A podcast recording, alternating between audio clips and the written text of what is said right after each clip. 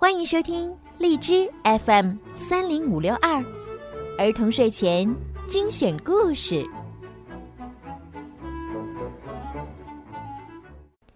Hello，亲爱的小朋友们，你们好！又到了听睡前故事的时间了，准备好你们的小耳朵了吗？我们要听故事了。好啦，现在呢，小雨姐姐就要开始给你们讲今天好听的故事了。准备好了吗？班超投笔从戎。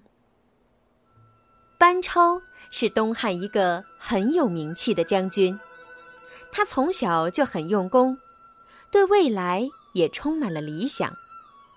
他博览群书，能言善辩，认识他的人都佩服他的才学。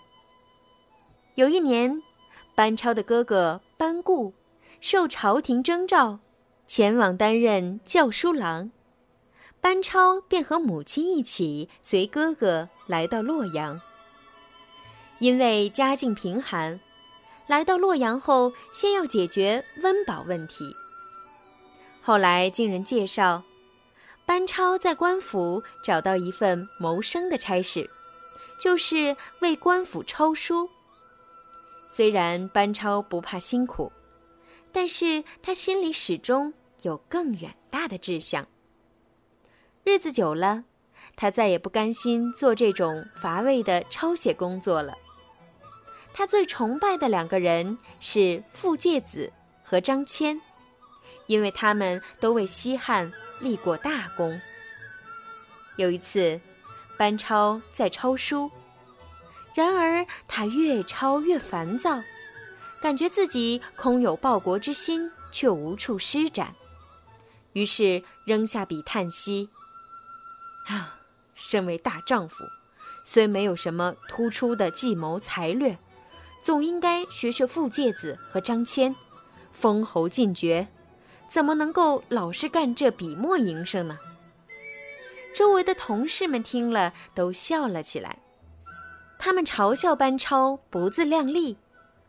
一位同事说：“张骞出使西域，替西汉立下无数功劳，你怎么能和他相提并论呢？”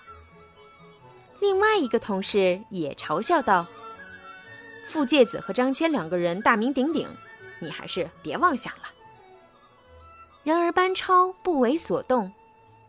那些碌碌无为、只追求温饱的人，怎么能了解壮烈之士的志向呢？因此，班超决定不再碌碌无为，他下决心要有一番作为。功夫不负有心人，终于班超当上一名军官，并且在对匈奴的战斗中立下很多战功。后来，朝廷派班超带着数十人出使西域，他机智勇敢。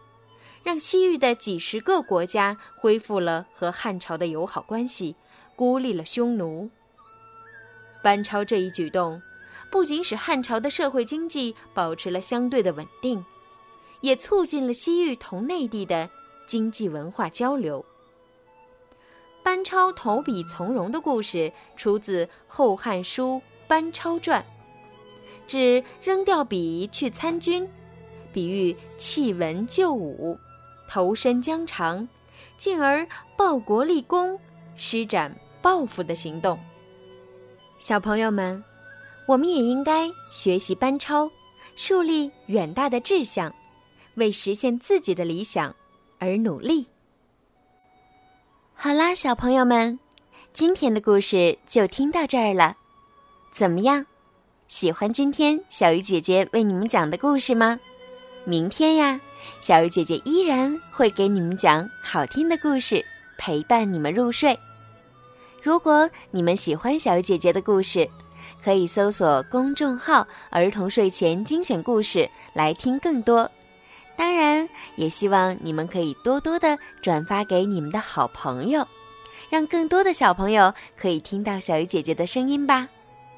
现在到了说晚安的时候了，孩子们，晚安。好梦。